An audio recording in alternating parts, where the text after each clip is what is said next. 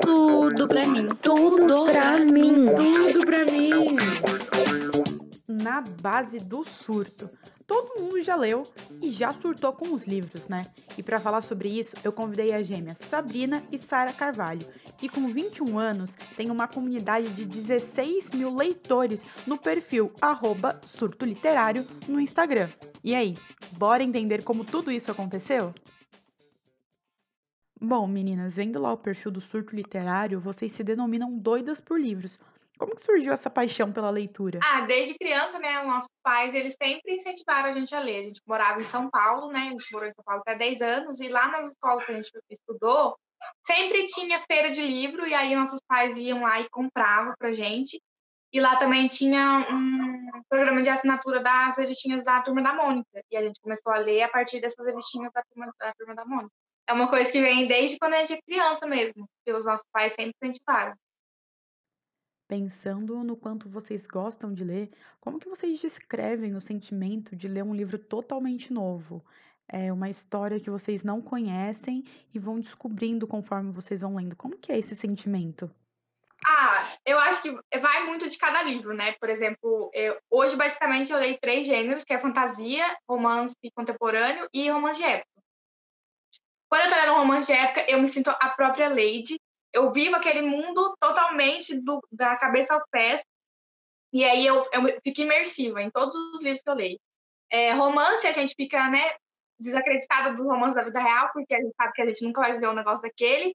E fantasia, ultimamente, está sendo a minha obsessão total. E eu li um livro esse ano chamado Uma Chama Entre as Cinzas, e para mim, qualquer pessoa que falar para mim sobre um livro, já vou ler Uma Chama Entre as Cinzas, porque esse é o melhor livro do mundo. E eu acho também que muitas vezes é, a gente é, acaba tentando sair da realidade, né, quando está lendo, porque quantas vezes já quis esquecer problema e fui ler, e a gente acaba vendo esses problemas é, retratados nos livros, igual o livro de, livro de fantasia tem muito de falar sobre problemas políticos, né, é uma coisa que entretém a gente, mas também faz pensar, e eu acho essa, essa, essa essa possibilidade que os livros dão para gente é uma coisa que nem dá para descrever, porque é uma sensação única, única, e cada um vai viver de um jeito diferente. E como surgiu a ideia de criar o perfil do surto? Foi na base do surto mesmo ou vocês planejaram criar esse perfil? Foi assim, é muito inusitada essa história. É, em 2017, quando a gente tinha acabado de formar na, na no ensino médio, eu tinha passado para fazer faculdade em Minas, fui fazer federal lá em Minas e eu fui fazer um curso de biotecnologia. Aí cheguei lá, né, toda paquita e odiei o curso.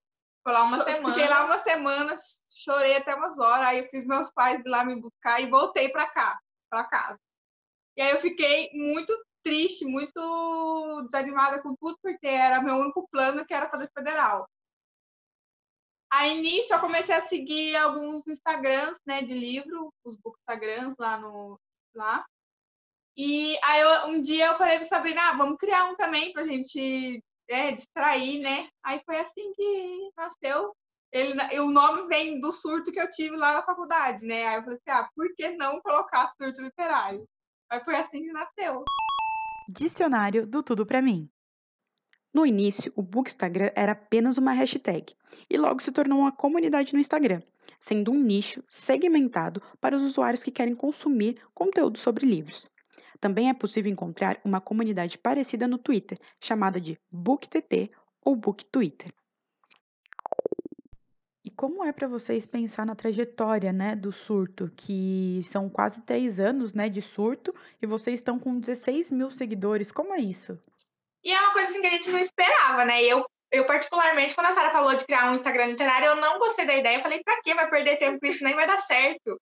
E aí, conforme a gente foi fazendo as coisas, foi é, tomou uma dimensão que eu particularmente não esperava. Eu achei que a gente ia desistir na primeira semana que começasse a postar.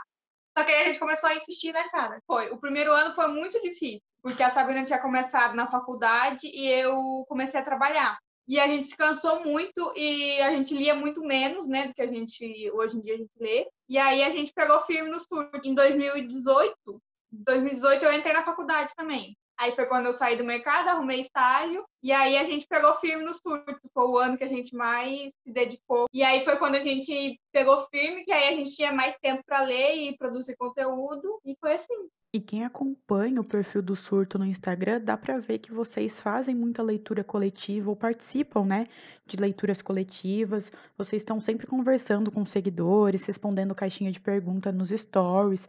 Como que é essa, essa experiência, né, de interagir com esses 16 mil seguidores? É uma experiência muito única, porque quando a gente, assim, igual aqui na nossa cidade, não tem muita gente que gosta de ler. Então, a gente não tem esse contato tão próximo é, fisicamente. Então, a gente, o surto é onde as pessoas têm ali um lugar para elas conversarem com alguém que gosta dos mesmos livros que elas. E na leitura conjunta, é, junta muita gente. E, tipo assim, é tanta gente que a gente não espera a gente falar, ah, vamos fazer, vai dar umas 30 pessoas, daí quando a gente vai ver, tem mais de 50 pessoas. A gente compartilha muita experiência que a gente, que a gente acha que só a gente tem. Igual, é, tem uns livros aí que tem vários personagens que ninguém gosta, mas eu acabo gostando. E na leitura coletiva eu, eu, consigo compartilhar essa experiência com outras pessoas que pensam igual a mim. Então é uma, é uma experiência muito legal. Quanto à questão de gênero literário, vocês leem os mesmos gêneros ou o gosto de vocês é bem diferente? Então, a gente costuma ler os mesmos gêneros, mas a gente tenta não ler os mesmos livros para ter mais conteúdo para o surto. E eu costumo ler mais fantasia e romance de época, e a Sabrina lê mais romance contemporâneo e new adult. E lá no perfil, quando vocês estão fazendo resenha ou recomendando algum, alguma história, né, alguma leitura, vocês falam tanto de livros que estão disponíveis no formato e-book, quanto os que são físicos. Vocês conseguem enxergar alguma diferença é, entre essa leitura de ler no físico e ler no digital? Tem. Eu, eu hoje em dia prefiro ler no, no digital do que no físico, até porque eu gosto de ler deitada, né? Eu coloco lá no Kindle e deito e fico lá deitada.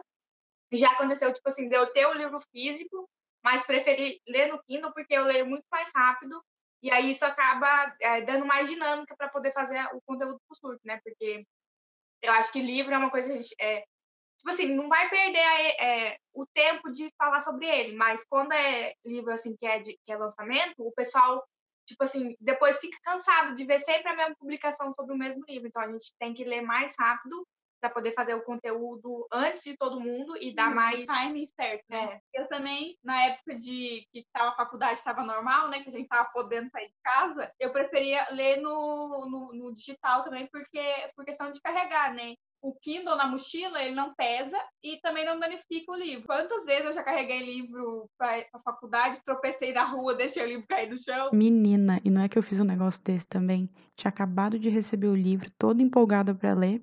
Choveu, joguei bolsa, guarda-chuva, livro, tudo em cima do banco da van. Só fui ver a hora que eu cheguei e a capa já estava toda amassada. E pensando na leitura digital, vocês acreditam que é uma forma de democratizar a leitura? Eu acho que sim, até porque o digital hoje é uma coisa que eu acho errada, tem muita gente que pirateia, né? É muito mais fácil você piratear um livro e-book do que você piratear um livro físico, né? Tem, por isso que tem editora que só, lan, só lança livro físico, porque o ganho dela vai ser muito maior do que o e-book. Mas é um, um, um tipo de livro que o pessoal tem mais acesso do que o livro físico, porque querendo ou não tá caro, né? Tá tudo caro agora e o livro entrou nessa também. E além disso também, o livro digital, ele tem alguns programas, né, de assinatura. Você paga um valor por mês, você tem acesso a vários livros é, de graça, vamos dizer assim, né? Então, o livro digital ele acaba sendo mais acessível, acessível pelo valor e pela, pelo, pelo meio de acesso, que muitas vezes é mais barato do que você comprar um livro físico. E o acesso cada vez mais frequente das pessoas ao book Twitter e ao book Instagram, que é o caso do perfil do surto, né? É, vocês acham que esse acesso a esses perfis nas redes sociais acaba aproximando as pessoas desse hábito de ler? Sim, eu acho que sim. Lá no surto mesmo, a gente recebe muita mensagem de pessoas que eram leitoras, tinham o costume de ler, mas por conta de algumas coisas largaram o hábito e voltaram a ler recentemente. Então eu acho que é super importante ter gente para falar de livros e fazer os livros As duas, como criadoras de conteúdo literário, vocês enxergam algum pró e algum contra de se expor na internet? com esse conteúdo, porque vocês sempre estão postando em GTV e stories, mostrando quem vocês são. Existe algum pró e algum contra? O pró, eu acho que é a gente criar laços com outras pessoas que gostam das mesmas coisas que a gente. Tipo, é, a gente tem um grupo no WhatsApp hoje do Surto, tem mais de 100 pessoas e a gente está sempre falando sobre os livros e é uma, as pessoas que entendem a gente sobre o que a gente está falando. E é muito legal, tipo assim, a gente recebeu o reconhecimento. Eu lembro até hoje de um dia que a gente foi na Bienal do Rio, e eu tava andando lá nos pavilhões, tipo, eu nem tava imaginando. Aí do nada uma menina começou a gritar: Ei, você é a menina do surto, não sei o que, me dá no marcador. Aí eu fiquei, meu Deus, que é isso? E o pró, é, o, contra. contra, eu acho que é a gente é, se, a gente acaba se expondo bastante, né?